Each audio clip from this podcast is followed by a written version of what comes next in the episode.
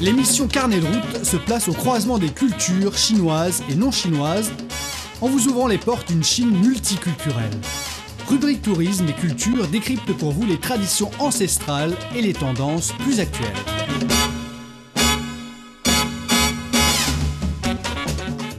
Bonjour à tous, merci de nous rejoindre dans notre émission Carnet de route. Notre émission se divise en deux parties. Pour la première partie, en compagnie de notre journaliste He Tianjan, nous allons visiter quelques-uns des meilleurs musées d'art contemporain de Beijing, capitale chinoise. Et dans la deuxième partie de notre émission, c'est cours de chinois que Xiaodai et Thomas vont nous donner. Si je vous demande d'imaginer l'art dans la capitale chinoise, vous penseriez probablement à la cité Antarctique avec ses peintures inestimables, son architecture ancienne. Cependant, l'art contemporain à Beijing est très prolifique. Et parfois, les musées qui l'abritent sont d'eux-mêmes des œuvres d'art. La vérité, c'est que nous avons plus que jamais besoin d'art, car ces dernières années sont marquées par la souffrance et les bouleversements causés par l'épidémie de Covid-19. Et dans l'émission d'aujourd'hui, notre journaliste He Tianjan va nous emmener dans certains meilleurs musées contemporains que Beijing peut offrir, tels que le musée d'art de Briques Rouges, musée d'art privé de Laurent, etc.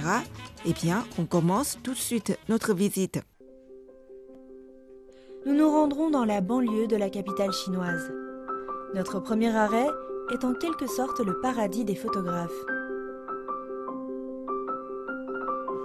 Voici le musée d'art de Briques Rouges. C'est l'un des meilleurs musées d'art contemporain de Beijing. Il organise régulièrement des expositions de classe mondiale et possède même des installations permanentes d'artistes comme le danois Olafur Eliasson et l'américain Dan Graham. Mais en fait, la véritable attraction est ce musée lui-même, car il est construit sur une version contemporaine du jardin chinois classique. Le musée d'art de Briques Rouges est situé à une heure de route au nord du centre de Beijing. Nous avons demandé à l'architecte Ding Ni de nous le faire visiter. Elle explique que dans une résidence traditionnelle chinoise avec cour, la maison et le jardin sont reliés. Donc entrer dans le musée est comme entrer dans une maison. De là, vous voyez un mur énorme, n'est-ce pas? Mais il y a un petit cercle qui fait office d'entrée. Afin de vous détendre, de vous relaxer, tout est petit au début et ça s'agrandit ensuite. C'est comme entrer dans un nouveau monde et être immédiatement attiré par l'atrium au centre. Alors c'est quoi? C'est le salon? C'est en fait un espace de cérémonie et cela représente également la cour chinoise. La cour est au centre. Ça m'évoque un peu un terrain de camping. Il est assez évident de comprendre d'où ce musée tire son nom. L'utilisation de briques rouges partout lui confère un sentiment d'uniformité. Les briques sont utilisées pour créer des formes géométriques complexes qui ressemblent à une image de M.C. Escher. Avec tous ces cadres et passerelles qui changent constamment de perspective, cela peut devenir assez étourdissant. Je suis déjà un peu perdu, pour être honnête. Quand vous voyez la brique rouge, c'est la salle d'exposition. Et quand vous voyez cette brique grise, ça représente le jardin. Ainsi, lorsque vous voyez le contraste, ça signifie que vous changez de zone. Alors c'est comme un indice Oui. L'aménagement du reste du musée est conçu pour vous guider en douceur sur un itinéraire défini. Alors ça c'est le jardin? Juste comme cette partie? En fait, c'est une division entre le musée et le jardin. Donc, quand vous voyez l'eau, c'est en quelque sorte divisé en deux parties. Et puis nous marchons sur ce pont qui représente le couloir du jardin chinois. Et maintenant, vous voyez cette porte. Chacune est différente. Ce qui se cache derrière, c'est un nouveau monde. Le jardin n'est en fait pas si grand.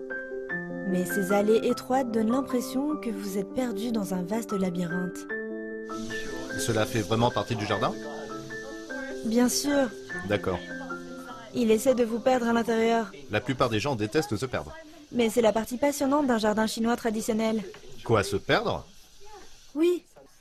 Il y a cette contradiction et cette expansion constante de votre champ de vision. Le résultat est que vous ne vous ennuyez jamais en marchant dans ce jardin. Je pense que ce qui est également assez intéressant, c'est que dans un jardin occidental, on a souvent l'impression que c'est vaste. Le jardin chinois, je ne sais pas, c'est presque féminin, car il est petit, il est délicat, il vous réserve de petites surprises à chaque coin. Le jardin chinois a plusieurs niveaux. Vous ne pouvez donc pas reconnaître où vous êtes. Il ne s'agit pas de la fin du voyage, mais de l'expérience et du temps que vous passez sur votre parcours. Un voyage pour se découvrir. En un sens, c'est ce sur quoi porte l'exposition actuelle du musée. Intitulée 2020 ⁇ les œuvres ici tentent de nous aider à comprendre et à donner un sens à cette année si difficile. Cette série de vidéos s'appelle Je mourrai. L'artiste a filmé près d'un millier de personnes prononçant cette phrase. C'est une œuvre d'art intéressante. Nous savons tous que nous allons mourir, c'est un fait, non? Mais surtout cette année, alors que nous sommes confrontés à tant de morts et de souffrances, et que nous avons très probablement des amis et de la famille qui ont été touchés par le coronavirus, cela devient encore plus concret, notre mortalité. Quelques pièces de cette exposition explorent le thème de notre inconscient collectif.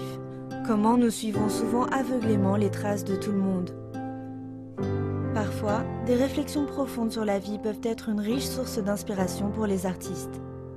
Cette pièce est de Feu Chunjun, qui a créé des sculptures en cristal de ses organes. Qu'est-ce qui l'inspire euh, pour cette œuvre? Bo Xiaomeng, commissaire d'exposition, nous a expliqué ainsi. Il a fait cela en l'an 2000. C'était la dernière année de sa vie. Peut-être réfléchissait-il sur le sens de sa vie et de sa mort. Cette pièce semble dire que la vie est belle, mais fragile. Nous espérons que cette année a donné aux gens une nouvelle vision de la vie et qu'à travers ces œuvres, les gens sont amenés à réfléchir sur eux-mêmes et, en tant qu'humains, sur notre relation avec la nature. Ces œuvres d'art défient nos croyances préexistantes. Ce qui est vrai et ce qui est faux dépend de votre position.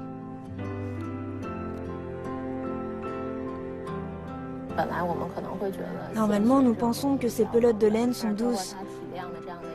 Mais en les arrangeant comme ça, leur grand nombre prend une posture agressive.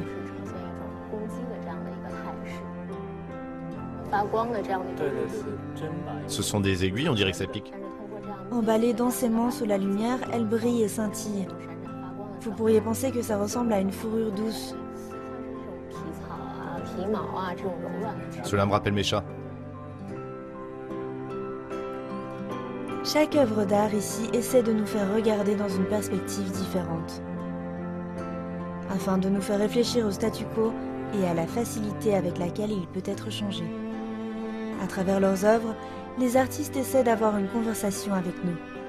Mais même si nous ne comprenons pas ce qu'ils essaient de dire, parfois admirer des œuvres d'art nous aide à réaliser des choses sur nous-mêmes. Je suppose que le but de ceci est de montrer que nous allons aussi disparaître.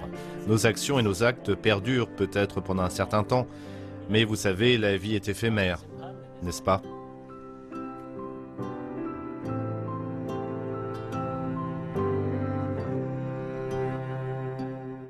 Le musée d'art euh, privé de Laurent porte le nom de l'entrepreneur euh, Laurent lui-même. Il est entrepreneur et à la fois photographe, membre de l'Association des photographes de Chine.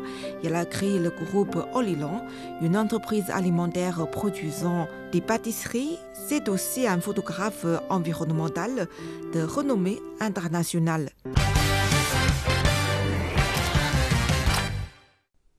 Nous sommes au musée d'art privé de Luorong qui est le fondateur de la plus grande chaîne de boulangerie de Chine. Mais il est en fait plus connu pour ses photographies animalières. Et le thème de son musée ici est l'utopie. Le musée d'art de Luohong se trouve à seulement une heure de route du centre-ville. Mais le visiter, c'est comme être transporté au milieu de la savane africaine. C'est presque bizarre parce que c'est juste à côté de cette route principale. Oui, et vous vous demandez où je suis est-ce un monde réel? Suis-je dans un endroit réel? Oui.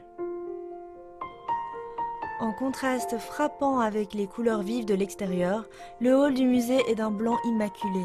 C'est comme entrer dans un rêve. Il ressemble à une rockstar. Oui. Ici, vous voyez le blanc absolu. Et maintenant, c'est le noir absolu. Vous êtes donc transféré dans un autre espace qu'il a créé.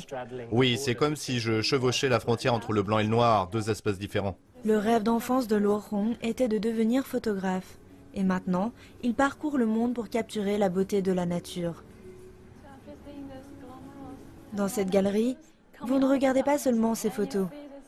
Vous faites un voyage visuel. C'est un peu comme regarder un film. Comme un bon film, vous savez, vous passez par chaque séquence. Tous les endroits que nous avons traversés étaient chacun une séquence. Et puis c'est la fin. Mais notre voyage n'est pas terminé. Maintenant, nous entrons dans le pays des merveilles. Un bout de paradis dans la banlieue de Beijing. Qui s'en serait douté? Donc, ils sont partis et ont créé leur propre réalité au sein de notre réalité commune.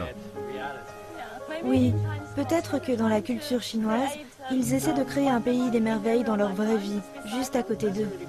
C'est un très bon point. Essayez de créer le monde idéal avec votre propre pouvoir. C'est encore plus pertinent pour cette année. Vous savez, quand la chose que tout le monde veut faire est de s'échapper du coronavirus, non? Oui, restez un moment dans un pays des merveilles, puis faites vos efforts pour en créer un nouveau pour nous.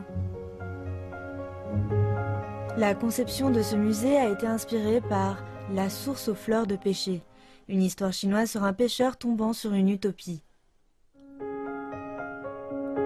D'une certaine manière, Laurent est un peu comme le pêcheur. Dans sa quête pour photographier la beauté de la nature, il aperçoit parfois le paradis. Ce que ce musée a fait, c'est recueillir tous ces aperçus, afin que nous puissions, nous aussi, voir à quoi ressemble le paradis.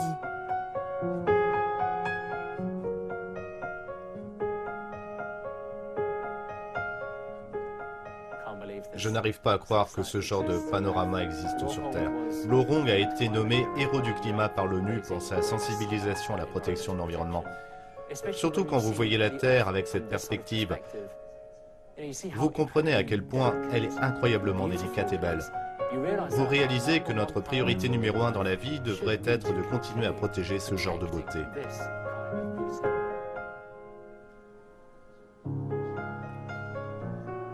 Bien sûr, tout le monde ne pouvait pas prendre ces photos. Il a pris cette photo en Islande. Afin de capturer le coucher de soleil à l'horizon, il a attendu dans l'eau pendant trois heures.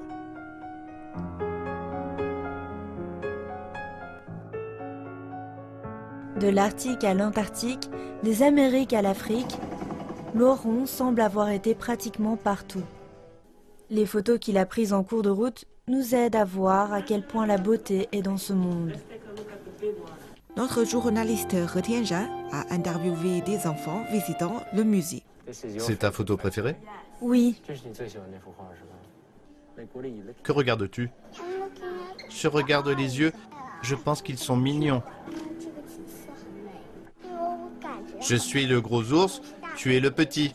Je suis petit, tu es grand Je vois. Parce que ça a l'air très irréel, retouché. C'est une bonne chose? Oui, parce que vous n'obtiendrez plus jamais ça. Comme des éléphants qui courent au coucher du soleil avec de la poussière partout. C'est plutôt parfait, n'est-ce pas? Chacun se fait une idée différente du paradis. Mais il suffit d'imaginer qu'il existe quelque part sur Terre.